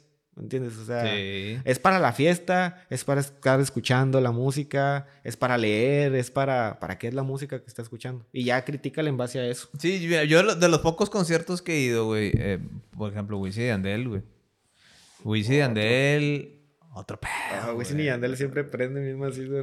prende macizo contra el muro, güey. Esos vatos a la madre, güey. Y también las canciones que, icónicas, porque no sabes qué tantas canciones te sabes de un artista hasta que vas al concierto y que de repente dices, yo, me las, yo me las sabía todas, güey. Exacto, que dices, no sabía que, que me las sabía todas. O sea, ¿qué onda? Todas, güey. Pero los vatos te das cuenta, güey. Y, eso, es lo padre, güey. Está muy puñetas esto, pero los vatos empezaron desde el 2000. Sí. Y ahorita ya es 2023, güey. O sea, y es increíble, güey que pues cuántas generaciones van, güey, dos generaciones, o, sea, desde que ya. Sí. O sea, la mía y luego ya acaba de abarcar otra. Entonces, este, este, generación mía y luego generación de la nueva, güey, y lo están contando, güey. A la madre, güey. O sea, los vatos han de sentir bien chingón, güey, cuando se presentan en el escenario, güey. Que no mames, güey. Mira todo lo que hemos hecho. Pero al final de cuentas es lo que te digo. Ser artista es un trabajo, güey. O sea, ahí está Daddy Yankee, está Wisin y Andel y ahí están varios artistas chingones. Es una constancia, güey. Son esos, son esos artistas, esa lista de artistas que puedes decir, esos vatos no se perdieron en el camino, güey. No se perdieron en uso de drogas. O sea, están buenos y sanos, güey. O sea, se cuidan los hijos de la chingada, güey. Sí, van al gym todavía. O sea, Están fornidos, güey. Y, tú lo ves en los shows, corre y corre, o sea. Es de respetarse, güey. claro. O sea, es gente que respetas, güey. Cuando dices vatos, güey. sí, Güey, no mames, güey. Quise ser como él, güey. Sí, güey. O gente que respetas, güey. Claro, claro. Y a fin de cuentas, pues es por esa constancia también que ellos le meten por, lo que están ahí. O sea, porque tú, es lo que dices, tienen veintitantos años haciendo música, loco. Es como tú vas a un concierto de ellos y, y dices, es el soundtrack de mi vida. Ajá. O sea, ya, ya, me acuerdo de esta canción. Ah, esta canción estaba cuando yo estaba en la primaria y esta cuando estaba en la prepa. Y, ah, o sea, sin darte cuenta, estuviste escuchando toda esa música toda tu vida como que de fondo. Indirectamente, de, repente, de repente ahí ya te, te, empiezan a llevar un chingo de flashback ahí en el concierto o cuando estás escuchando una playlist de ellos. Esa es la chingada. No, sí, güey. Y lo dices, esos güeyes vinieron a piedra. Por ejemplo, esos güeyes vinieron a piedra. En el 2010. Sea como sea, pero vinieron a piedra, güey. Entonces, ¿tú no fuiste al concierto? Nah, pues no, me estabas más morro, ¿no, güey? No, no, pero sí me acuerdo. Sí, quería ir. en aquel entonces no pude. ¿Sabes cuáles, cuáles conciertos he ido aquí? A ver, En piedras, de, ah. pero de piedras, de piedras. Que fueron aquí. Al de Moderato. Ah, ok. Entonces te acuerdes más o menos. Y al de los Cumbia 15 hace un chorro. ¿Tú, tú naciste en el que en el 99. 99, ¿verdad? Casi en el 2000. Yo nací en el 93, güey. Tengo 30 años, estoy viejío. este. ¿Cuál, o sea, ¿qué conciertos te ha tocado ir? O sea, no, no de Piedra, sino de otros lados, a ti. Pues recientemente me tocó ir al Flow Fest Ajá, Flowfest, pues ahí andábamos, compadre. Ahí andábamos, ahí andábamos. Y pues soy mucho de ir mucho como a eventos, o sea, realmente para que yo vaya un, la neta ahí me tuvieron que llevar, o sea, fui con unos amigos que me dijeron, jálate y vente, hasta que me convencieron, porque yo casi no soy, la verdad, de ir mucho a eventos grandes, sino como que me gusta mucho, no sé, como apreciar el arte, la, música, o sea, en general, no sé, si yo veo un artista en una plaza, me puedo quedar viéndolo, si me gusta, o sea, si en ese primer momento me convence, me puedo quedar viéndolo ahí unos... o sea, si ves a los pingüinos del norte tocando, güey, ahí en la, en la plaza de la villa y vas güey. pues si son buenos, sí. O sea, es que realmente hay mucho talento y, ah. y el hecho de que un artista llegue a, a, no sé, al estrellato y todo eso, pues significa que también tú obviamente tienes el talento más aparte de una serie de condiciones que muchas veces no se dan para otros artistas. Así es. O sea, también tiene que ver la suerte, también tiene que ver estar preparado, también tiene que ver los contactos que tengas, el presupuesto que tengas, cuánto tiempo tengas para dedicarle. O sea, es, es un montón de situaciones. O sea, Igual aquí, como en toda la vida, para ser artista y para poder llegar más alto, necesitas pues, dinero, güey. Nada, nada gratis. Y es ahí donde muchos se pierden en el camino, güey. Ahí, por ejemplo, ¿tú crees que para ser artista se necesita de contactos, güey? Yo creo que al menos de. Yo creo que al menos de los básicos, ¿me entiendes? ¿Por qué? Porque parte de ser artista, no, no hay, no, nadie nace sabiéndolo todo ni siendo la pirinola en un día para otro. Es un proceso, pero para estar en ese proceso, para saber qué es lo que te toca aprender, necesitas estar envuelto en el movimiento. O sea, necesitas... Es muy difícil, si yo, estoy, si yo estuviera solo, si yo estuviera solo en mi estudio, probablemente me hubiera deprimido es un chorro y ya mucho hubiera dejado de hacer esto, ¿me entiendes? Que hay gente que es así, güey. Sí, sí, sí. Hay gente que es así, yo conozco gente que es así, que eh, y, pues no sale, güey, no sé qué pedo. Y chance, chance les funciona, ¿verdad? También, o sea, muchos tipos de, personas, pero la, por lo general todos somos sociales y al menos todos debemos de tener, pienso, un compa o dos que te apoyen en tu sueño, en tu proyecto, en lo que estás haciendo. Es bueno rodearse de gente con los mismos intereses que tú, te motiva. Si ellos aprenden algo, después te lo cuentan y te ahorran ese aprendizaje, ya es como que ya todos van en la misma sintonía, en el mismo camino. Yo pienso que eso es bien importante, rodearte de personas que que te quieran como persona y que además compartan ese tipo de, aspiraciones para que entre ustedes echen porras, para que se cree una comunidad y es lo que yo les recomendaría a primera instancia si son personas nuevas, que se acerquen a personas que llevan un poquito más de tiempo que ustedes, ¿me entiendes? O que vayan a, las retas de freestyle o, o que mínimo se arrimen al estudio a cotorrear y, y chance ahí puede salir una rolita o algo. Sí, por ejemplo, los chavos de, mm, digo, los que yo conozco en, este rubro, los de Le, David, que son de allá de Nuevo Laredo, que hicieron una canción muy icónica, ¿no, güey? Hasta que el diablo te chupe el día sabes dónde. este, pinche canción random, pero pegó a esa madre en TikTok, güey. Por otro influencer que, que también ahí hace puro desmadre, que es Kuno. Entonces esa canción les pegó y obviamente pues a ellos les empezó a llegar racita, güey. Lo empezaron a contar. Creo que hasta tocaron ahí en un, en un Pal Norte, güey. No me acuerdo si el año pasado antepasado. Algo eh, bien. Y Con ganas. Y obviamente, pues los vatos los conoces y pues son dos güeyes que hacían ahí en, en un estudio improvisado que tienen, este, música, güey. Entonces, pues esos güeyes les apasiona ese pedo, güey. Les apasiona la música, lo, sienten, lo viven, la chinga. Entonces, pues yo creo que se lo viven, güey, porque los periodistas pregunté, chingados viven? No, pues nomás de ese jale, güey. Y pues han venido aquí a piedras ahí varias veces. Pero, o sea, e, ellos tienen una temática, pues algo así como, como medio de trap, güey. Ya es que el bat tiene la voz así bien, bien mueve los así como que está, está, muy, está muy pasada de lanza la, la canción. Ajá. Pero pues ahí te das cuenta que hay artistas de todo tipo y de todo tipo y a veces el, el, éxito o la, o la, fama te puede llegar a la nada, güey. Sí, sí, sí. O sea, fue a la nada, güey, porque a lo mejor eh, a un vato le gustó la canción, la estaba bailando ese vato es bien seguido, bien famoso. Y ya, ya ahí, pues, no sé, ya depende de ti cómo la, la, la continúes, güey. Yo pienso que aquí en, en, este rollo hay que ser muy, como que muy hedonista, muy estoico, o sea, muy muy desapegado de las cosas que no dependen de ti. O sea, ah, porque está eso.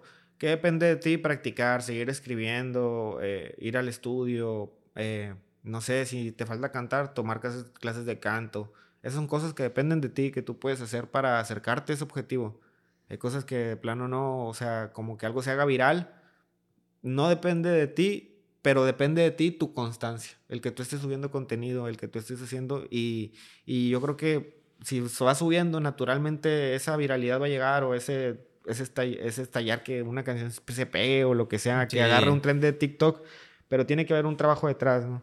Yo creo que esto es como un, como si fuera un, un, un parque de diversiones y tú te quieres subir un juego Ajá. y tú estás esperando y tú no sabes cuántas, cuántos lugares hay ni cuántos más hay adelante de ti ni atrás. Solamente tú sabes que estás en esa fila y si tú estás ahí te tiene que tocar por pura lógica, ¿verdad? De, de estarle, estarle, estarle, estarle dando. No creo que si tú le tiras 100 veces a un tiro al blanco, no sé, no le des una, ¿sabes? O sea, sí, sí, sí. Pero tienes que tener sobre todo eso, mucho esa resiliencia, esa constancia y también, pues yo es lo que a mí, es lo que yo, a, mí me hace, a mí me hace bien. Yo ya ahorita yo ya estoy cumpliendo, me siento muy realizado porque estoy pudiendo hacer lo que me gusta, estoy pudiendo hacer lo que me apasiona.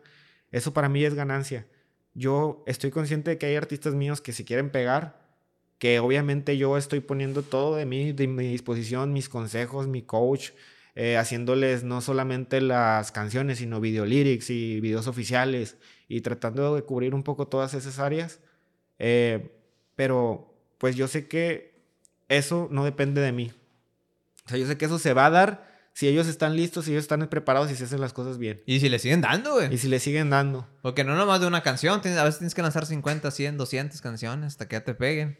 Entonces, lo chido es que se está creando una escena, que se está creando una comunidad en donde ya entre los mismos artistas se comparten las rolas, entre los mismos artistas se apoyan y ya también logran que los mismos, con las colaboraciones, con los featurings, logran que los mismos fans de los otros artistas ya digan, ah, mira, no manches que el Chema y el Rojas son, los dos graban en Dreamhouse, no, no manches, ah, ah, pues voy a seguir a los dos, ¿me entiendes? Ya empiezan a, darse cuenta de cuáles son las caras locales.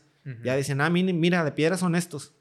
Cosa que antes sí pasaba, pero que era tal vez algo menos frecuente, o al menos en lo que son de que las redes sociales y todo eso, que que yo pienso que esta generación, pues al ser nativa de redes, pues ya tiene un poco más de noción de cómo utilizarlas y cómo darle esa difusión correctamente. Sí, y es que existe esa, esa practicidad, ¿no? Ahora que ya, pues, eh, todo está al alcance de la mano en las redes sociales, güey. O sea, los medios de comunicación de antes, nada más predominaba la radio y la televisión y esos, nada más, unos cuantos tenían el poder. Pero gracias a las redes sociales, al internet, a las web y YouTube y la fregada, ya pues todos nosotros, si nos echamos el compromiso, podemos tener voz, güey. Ya podemos tener este, un, espacio para nosotros. Sí, se democratiza todo, o sea, y, todo está en internet, ¿qué quieres aprender? O sea, hay todo, de todo hay tutoriales y todo puedes hacer. Ya hasta tenemos inteligencia artificial, OpenAI ya hizo posible eso. Hay gente, hay gente que lo ve mal, hay gente que, que dice, no, no mames, pero yo, yo lo veo como una gran herramienta aliada para poder realizar mejores cosas. Sí, tenemos pues, que aprender a utilizarlo. Trabajo. Yo, pues, yo lo utilizo en muchas de mis cosas ya y la verdad sí me ahorra mucho, mucho trabajo. Hubiera deseado que en la escuela, y es que, y esto es un mensaje que va para la escuela, para las pinches universidades, este, de que no por, o sea, ya, sí, güey, es que se pasan de ver. Aparte que ahora un chingo todo el pedo.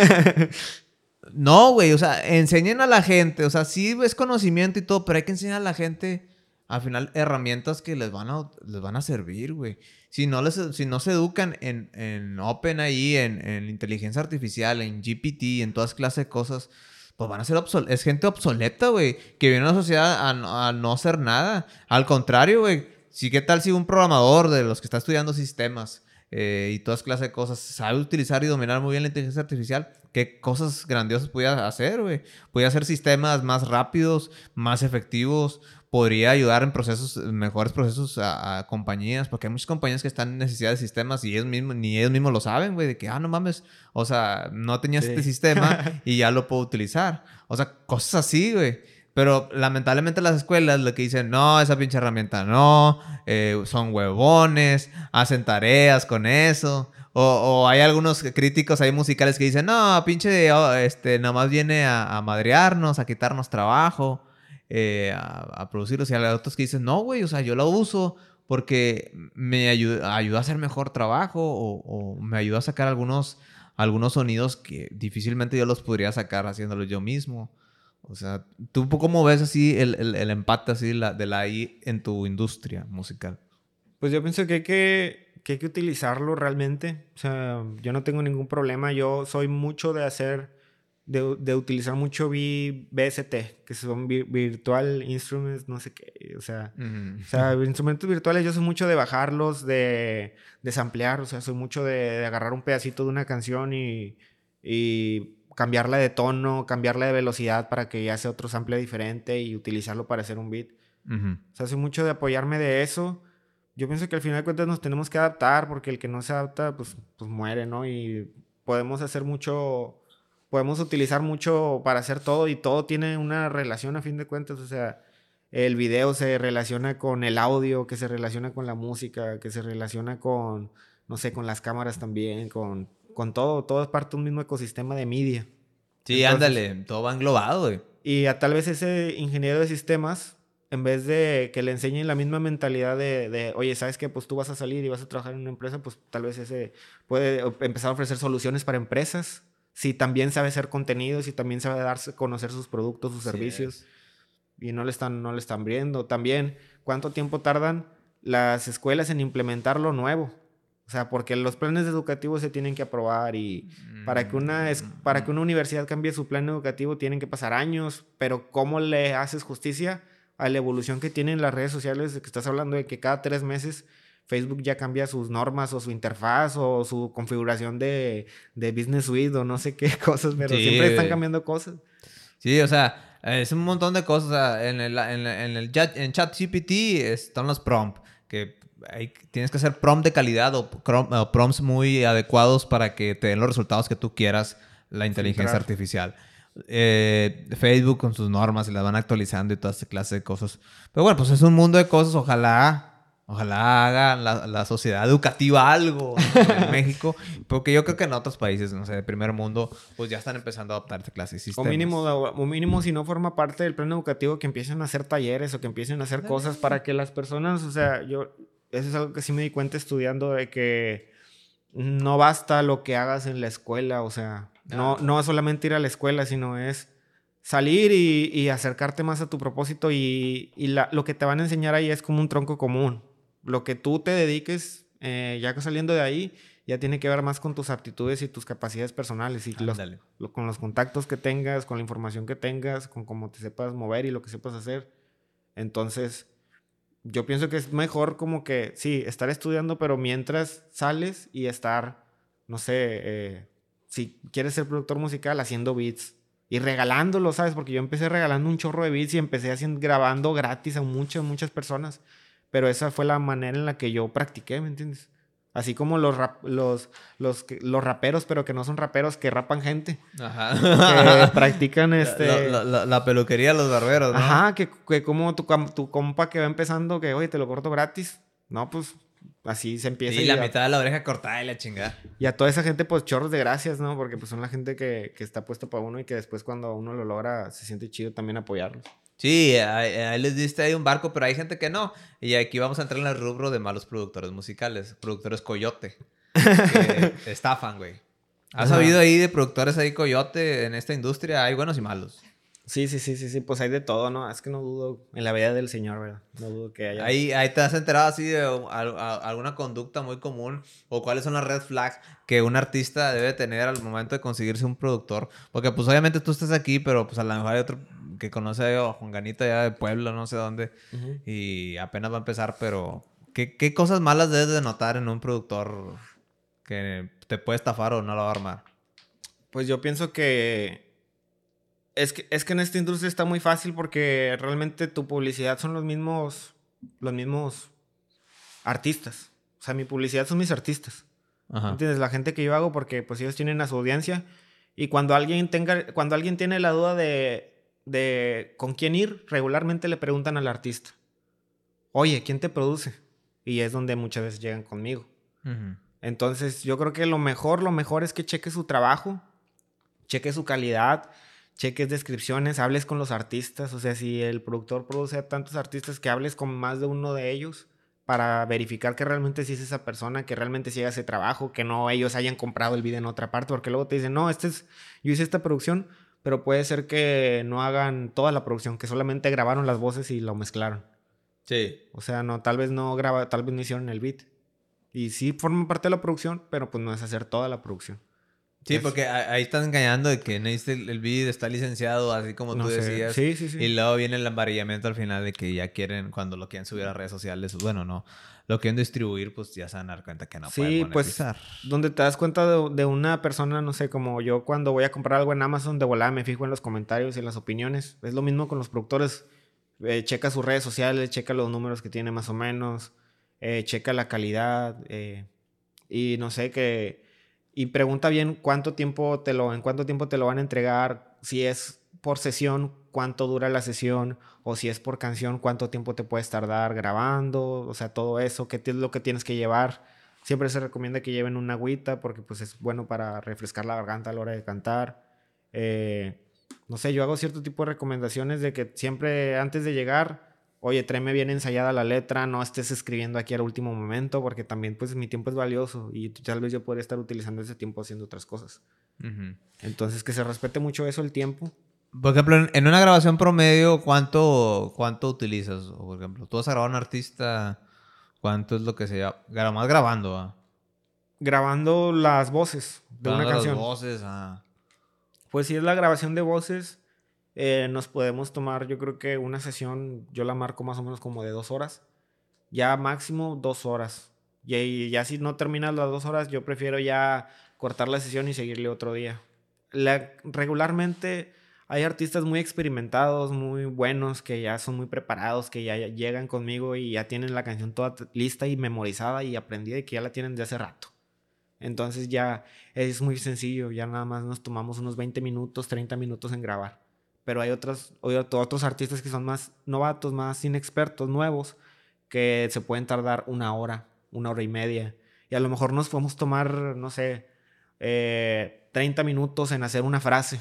Pero oye, pues es que repítela y repítela y repítela y no, no me gusta, no me gusta. Y pues yo también pongo de mi parte para que salga bien, ¿verdad? Yo también trato de ser crítico y con los artistas que hay mayor confianza, pues yo les puedo dar una indicación de que, oye, eh, canta de esta forma, mejor interprétalo así, o dale este tipo de impostación, o aquí mejor en vez de esta palabra di esto. O sea, ahí es donde yo también meto mi oído crítico y mi experiencia para ayudarlos, pero obviamente pues con los artistas que se dejen, ¿verdad? Porque no todos se dejan tampoco influenciar. Sí, pues hay artistas que dices, yo, yo soy así, ya no va a cambiar, no vale madre. Ahí, por ejemplo, en lo que es la cuestión de, de tus pagos, de tu pago. Hay, hay, de todo, güey, en la vida del Señor, como dices tú. Eh, pero hay, hay gente que te ha ofrecido pagarle con, con derechos de autor o... Sí, la típica de que... No, no, la típica, la típica de que, oye, bro, este, te pago con promoción. oye, bro, te, tengo muchos amigos, tengo 500 seguidores en Instagram y déjame, te, te hago unas historias. Y así de, compadre, no, pues la verdad no lo hago por, por valorar mi tiempo pero sin embargo, yo entiendo que muchas de las personas que se quieran dedicar a este rollo, pues son personas jóvenes. O sea, yo entiendo que muchas veces la, esta, quitarte esa cosquillita de, querer hacer música, pues tal vez viene desde los 13, 14 años. A lo mejor un adolescente, pues por más probable que quiera hacer música. Entonces yo por eso también entiendo y también pues mm, hablando se entiende la gente, yo puedo ser accesible, yo puedo hacerlo de forma de hacerlo de los pagos, o si yo veo mucho compromiso en un artista que yo digo, ah, no manches, pues es que este chavo, eh, este chavo, aparte de venir conmigo a grabar, va a clases de canto. Y el vato practica y el vato escribe todos los días, ¿no? Pues obviamente va a haber un interés de mí en hacer que esa persona crezca, ¿verdad? Porque pues yo lo estoy viendo desarrollarse. Entonces, pues ahí tal vez yo también ponga más de mi parte, pues ofreciendo descuentos o dando más mi guía, ¿me entiendes? O tal vez tratando de fungir como un tipo de manager. De si las personas me, lo, me dejan y me permiten aportar un poco de mi experiencia en su proyecto, pues lo hago. En cuestión de branding, en cuestión de contenidos, les los incito mucho a que suban muchos TikToks, eh, ese tipo de cosas que son extras del jale de productor pero que sin embargo pienso que tienen que ver más con una ética profesional de dar ese extra para que el artista se sienta cómodo porque es algo bien íntimo. O sea, el ir a el, tener una canción es algo muy íntimo, es algo donde tú estás expresando tus sentimientos. Entonces, pues tienes que ir con una persona que, en la que confíes, en la que puedas ser tú mismo en el estudio. Porque a fin de cuentas ahí es donde se captura lo que va a salir y lo que se va a proyectar hacia cientos o miles de personas. Sí, y, sobre todo, pues, pues que sientas con esa confianza. ¿Te ha tocado artistas así mamones, güey? Sí me han tocado, sin decir marcas, ¿verdad? Ajá. Sí me han tocado. Que no, este, e, es que estás trabajando conmigo, tú no sabes lo que estás haciendo. Eh, así de que. ¿Para qué chingados vienes entonces conmigo, soy, soy, una leyenda. ¿Dónde, güey? En, en, el, en el pinche. en el pocito, ¿dónde chingados era la leyenda, compadre? Pues, estás viendo acá. Ah, pues sí, sí, hay, de todo, hay de todo. No, es que. Em, bueno, o sea, hay gente que tiene que tener humildad, ¿no? Para poder ser algo más. Eh, ¿Tu estudio se llama Dreamhouse? Mira, sí, sí, voy a tirar algo Dreamhouse Music Studio. Eh, ¿Por qué le pusiste así, compadre? Porque realmente yo empecé con un camarada, voy a contarle un poco la historia. Ajá, ¿cómo, ¿cómo, arrancó esto? Eh, Dreamhouse era, es la casa de los sueños. En realidad es, la casa de sueños. Tú buscas, por ejemplo, Dreamhouse en, en YouTube, te van a seguir todas las Barbies, ¿verdad? Porque así se llamaban las series de las casas de Barbie, la chingada. Pero en realidad es la casa de los sueños. Eh, porque pues si empezamos en una casa, era mi casa que yo rentaba eh, allá en la González y ahí le caía el Rojas, que él era uno de los que freestyleábamos ahí también. Y en realidad cuando empezamos yo ya sabía de música, o sea, yo ya tocaba instrumentos, pero no sabía utilizar el programa. Y él, él, al principio, él era el que le movía un poco más al programa, al FL Studio. Entonces él fue el que empezó a... a huevo, no, un clásico, no el FL Studio, güey. Ajá, el FL Studio es un DAO mítico que empezó como para, para los DJs y ahorita ya lo usa todo el mundo. Pero bueno, ese compa, al principio él iba a hacer los beats y yo iba a rapear. Sino que él me fue, me fue explicando dos, tres cosillas y yo él me fui metiendo más en los beats y al final yo terminé haciendo toda la parte de la producción y él, él fue, el, él, actualmente yo creo que es el rapero como que ha tenido un poco de más reconocimiento del sello. Eh, y él también es el que lleva más tiempo conmigo. Y pues él es el que me tuvo fe en este rollo y entre los dos empezamos a comprar de que la computadora, vamos a armar de que los pianos y, y las esponjas y los micrófonos y todo ese rollo. Eh, pero pues por eso, no, por eso nació Dream House, porque realmente era un sueño. Nosotros no, no pensábamos que, que, iba a crecer a esta magnitud. La verdad, yo para decir, ah, yo, yo, en dos años, ¿cómo me veo? Yo no me veía en esta instancia. Pero pues a seguirle, a seguirle dando, ¿me entiendes? Oye, y por ejemplo, ahorita dónde tienes el estudio? ¿Dónde, dónde estás trabajando el estudio? Ahorita la tengo en la Real del Norte, chaval, para los, los vagos 13, que son los que andan ahí. Ahí están ahí ahorita. Casi todos los días tienes así grabaciones y todo. Sí, sí, sí. O si no tengo, o si un día no tengo grabaciones, eh, pues tengo de qué proyectos atrasados que tengo que editar y así. O beats en, encargo.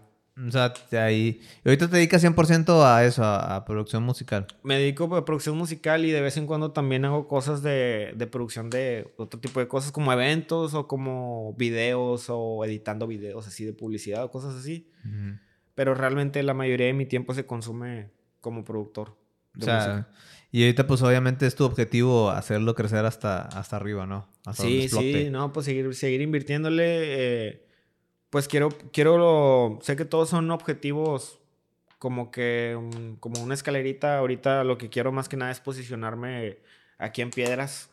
Eh, terminar de posicionarme bien, porque yo creo que pues ahí andamos echándole, pero todavía falta como que consolidar eh, para poder trabajar después con más personas de Monterrey, de otros lados. Y ya, ya hemos trabajado con personas sonadas, digamos, hay colaboraciones medio pesadillas o o así, pero pienso que todavía falta dar ese salto para que ya, ya no sea algo de nicho, porque ahorita nos escuchan personas que, que conocen del movimiento, que saben lo que es del rap, pero también son fanáticos del rap, ¿verdad? Todavía no hemos llegado a que nos conozca, no sé, una abuelita. Sí.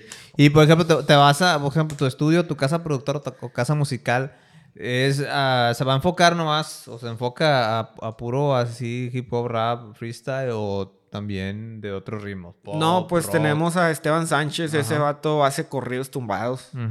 Tenemos a Chema C3, que él hace rock. Y igual grabamos las, las guitarras, eh, llevamos un guitarrista, grabamos ahí, o sea, lo que se tenga que hacer se hace. Yo hago mucho en digital, pero también podemos llevar ahí instrumentos y ahí los grabamos sin problema. Eh, pero pues sí, todo lo que hemos hecho, cumbias, eh, reggaetón. O sea, cualquier tipo de género, güey. Sí, sí, sí. Hasta música cristiana pueden hacer ahí, güey. Podemos hacer, o sea, la música cristiana, pues es música, ¿sabes? O sea. Ajá. Todo, todo, todo, todo, Es lo mismo, nada más la letra cambia. Sí. y están ahí tocando, olía cigarro, ¿no? Estamos...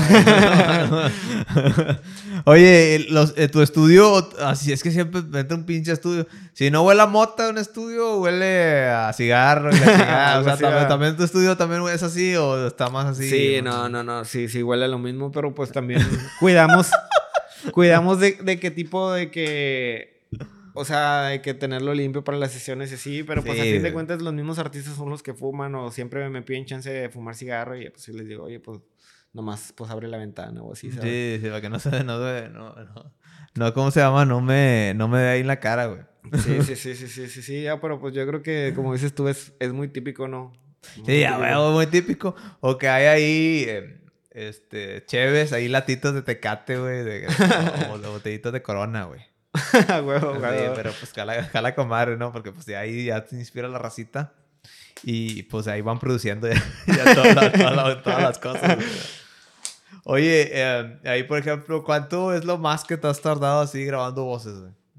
yo creo que para noche. Días, ¿no? Días, horas. Eh, yo, por ejemplo, yo con mis propias canciones soy súper exigente. O sea, yo sí me puedo tardar en hacer, no sé, hacer a lo mejor una frase, 30 veces la grabo. En eso ya me tardé una hora, dos horas eh, en hacer algo, pero porque soy súper exigente conmigo mismo, ¿verdad? Eh, y también trato de ser exigente con los artistas, pero también trato de impregnarles esa confianza. Entonces, con un artista nos podemos tardar, no sé, dos, dos horas a lo mucho en una Sí, porque luego te satura, ¿no? Si es más tiempo. Sí, Se ciclan. También llega un punto donde cantar de más ya no sirve porque también el artista ya anda cansado. o sea, ya, las, ya anda, anda, sí, ya le duele aquí. Entonces ya es de que, carnal, mejor le, aquí le cortamos por hoy y le damos mañana, otro día. Sí, para que reposes. Es lo mejor, exacto. Sí, porque pues no, no, no la vas a armar. Ahí, ahí, por ejemplo, en lo que es cuestión de, de, pues de, de, la, de la producción, una vez que hayas terminado ya toda la producción, ¿no, no te pasa a ti de creativo de que y se le pudo haber mejorado esto? sí, siempre. Que ya, pero ya está entregado y todo, o sea, ya. Siempre, siempre, siempre. Lo que yo hago para que eh, tratar de evitar un poco eso es, yo les digo que se los entrego cinco días.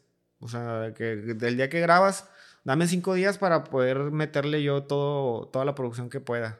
Entonces, trato de los primeros eh, dos, tres días hacerlo, tratar de hacerlo lo, más posible, lo más avanzado posible, para dejar reposar mi oído dos o un día, dos, tres días, y luego ya volver a checarlo. Y ahí es donde me doy cuenta, cuando te despegas del proyecto, tantito unos días se te olvida y luego lo vuelves a ver, ahí es donde empiezas a notar más las imperfecciones.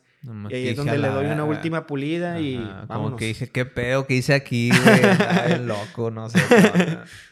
o sea, ya, ya ya te das cuenta ahí qué movimientos haces y, la, chingada. Sí, también el Masters, por ejemplo, el Masters se recomienda que lo haga otra persona. O sea, que por eso hay ingeniero de, de mezcla y de master. Ok, ¿Tú, tú usas eso, método.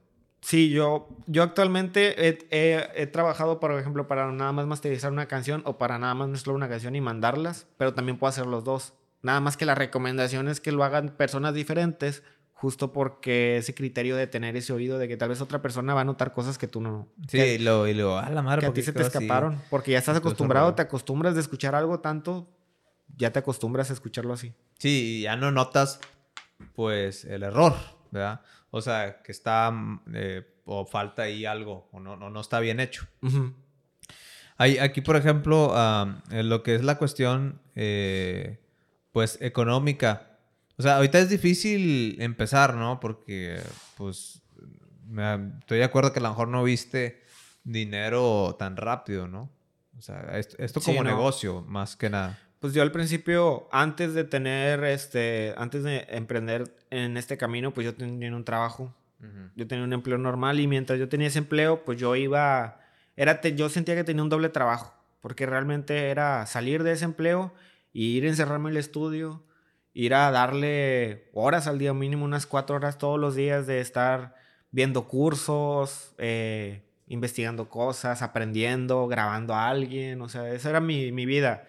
Trabajar, salir de trabajar y encerrarme en el estudio a tratar de avanzar en ese aspecto. Entonces fue así, estuve un rato así hasta que pude tener un ahorro, más aparte tener mi estudio armado. Hasta ahí fue donde ya decidí salirme del empleo y ya dedicarme también a tiempo completo porque ya me estaba pasando que, que oye, puedes grabar a las 8 y híjole, no, es que esa hora estoy en trabajo. el trabajo. Entonces, ese tipo de cosas ya me estaban pasando, entonces por eso yo también ya sentía que era ya la hora de dar el siguiente salto. Y, ahí, y así ya fue cuando me decidí a eso, ya tiene como dos años más o menos, donde ya me decidí a... No miento, eso tiene como dos años de que empecé a producir ya como de forma seria, de que ya dije, vamos a hacer el sello, vamos a hacerlo bien.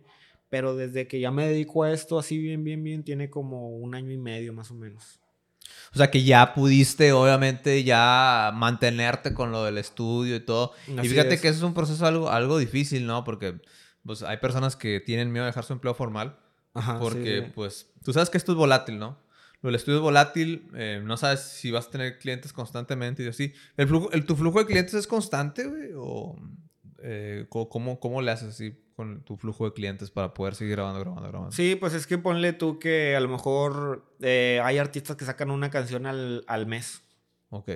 Entonces, yo sé que esa persona va a llegar al estudio una vez al mes y tal vez así tengo, no sé, siete, ocho que son constantes, hay otros que nada más llegan por una ocasión, como te digo, esos que se quieren sacar la espinita de grabar o que están probando estudios o que se están calando con productores diferentes, eh, es lo que suele pasar. Y pues aparte tengo proyectos largos, o sea, como discos o pues sí, yo sé que ahí ya es una fuente de ingresos más grande, ya sé que es algo que yo puedo suministrar y pues cuando hay temporadas altas, pues trato de guardar mis recursos para cuando haya temporadas bajas, así.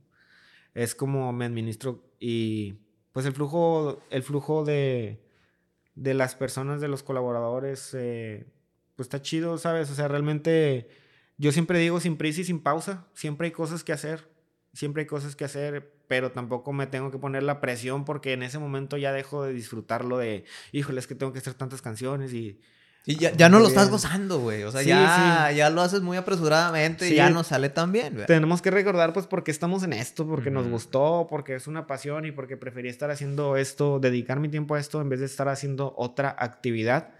Entonces, por eso, como que trato de, de llevármela relajado, sin prisa y sin pausas. Es como que mi lema y, y nada más así. Si de repente ya terminé todos los pendientes, pues siempre se puede aprender. O sea, siempre puedo tomar otro curso, siempre puedo no sé, hacer un beat y tenerlo ahí de catálogo para ofrecerlo después o hacer publicidad, porque esto, pues, hay que hacer todo lo que es un negocio, ¿sabes? No nada más es grabar y ya, es, es hacer los beats, es eh, la, la, la, mezcla, la masterización, la promoción, todos los, la parte de hacer los clips, la parte de hacer los videoclips, eh, la parte de, de la promoción, de, de, hacer las campañas en redes, todo ese tipo de cosas, o sea, es un trabajo extenso. También las portadas, los diseños también los hacemos ahí en Dreamhouse.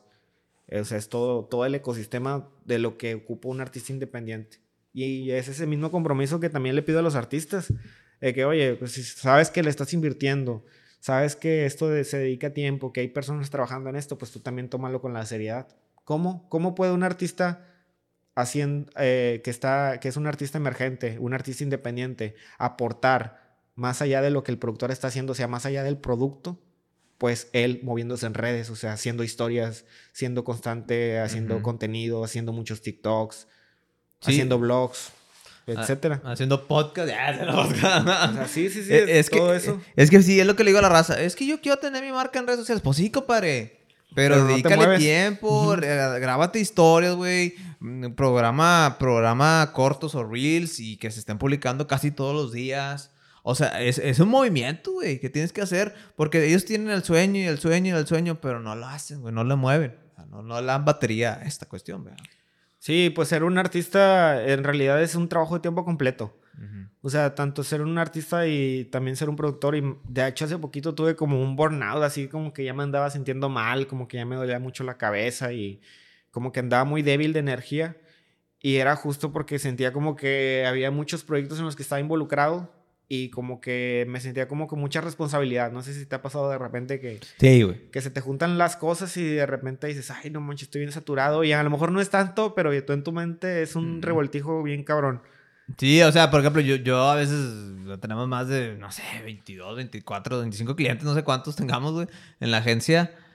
Y a veces sí me saturo, o que pues, también en la otra compañía de, de software ahí que tenemos, pues también ahí me saturo. O sea, a veces sientes que se te va la cabeza encima, más lo del podcast y todo. Pero tienes que tener así como ese break. ¿Ahí cómo tú lo superaste? O sea, ¿descansaste o qué? Sí, no, pues me tomé un tiempo y también hablé con personas. O sea, como que me desahogué. Hablé con personas de mucha confianza. Eh, pues para soltar todo eso y, y pues a fin de cuentas lo que yo me repito a mí mismo es que estamos bien, está, está todo chido, vamos por más, estamos chidos, entonces hay que seguir trabajando y y como que volver a retomar eso, volver a conectarme con, con las cosas que me gustaban, con lo que, con el, el, acordarme por qué empecé con la música, ¿sabes? Como que todos tenemos esas canciones que puedes escuchar y como que te vuelves a sentir bien de, de, tu infancia o así. Sí, o sea, algo que te, pues, que te dejó obviamente... Eh, pues marcado, ¿no? O sea, algo que, que te digo, ah, esto simbolizó mucho para mí, ¿no?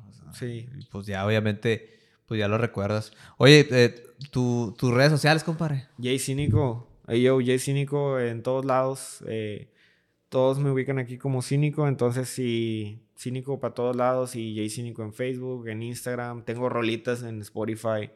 ¿Cómo las eh, pueden, cómo te pueden encontrar ahí también? Jay, Cínico. ¿Pegado o separado? Jay y luego espacio Cínico, ¿ah? Sí, J-Y espacio Cínico. Cínico. Así te pueden encontrar. ¿Tu estudio? Dreamhouse Music Studio, shout out, a toda la pandilla de ahí de, de Dreamhouse. Eh, ahí nos pueden encontrar y a su disposición para art covers, para videoclips, canciones, un beat, la pura grabada, lo que sea, ¿sabe? Nada más. ¿Algún teléfono? 878-100-2864, ya tirando el golazo, qué padre. A ver, no hay, rollo, güey. No, pues te agradezco mucho. está muy interesante la plática. Eh, obviamente pues ya, ya se pasó el tiempo. No, pues ya llevamos un chorro. Eh, pero no, pues te agradezco muchísimo, compadre. Hombre, a ti. acompañado. Y pues ahí estamos ahí al pendiente también para lo que, lo que se requiera. ¡Ay! chao, chao. Vale, ahí nos vemos. Cuídense mucho todos. Gracias por estar acompañando el podcast Jonas, la entrevista, un episodio nuevo cada lunes. Eh, obviamente YouTube, Spotify, Radio, Apple Podcast, Amazon Music, las diferentes plataformas donde nos queda seguir y obviamente también las versiones cortas ahí que estamos lanzando en TikTok, Instagram y Facebook. Así que bueno, muchas gracias, nos vemos hasta la próxima. Adiós, bye.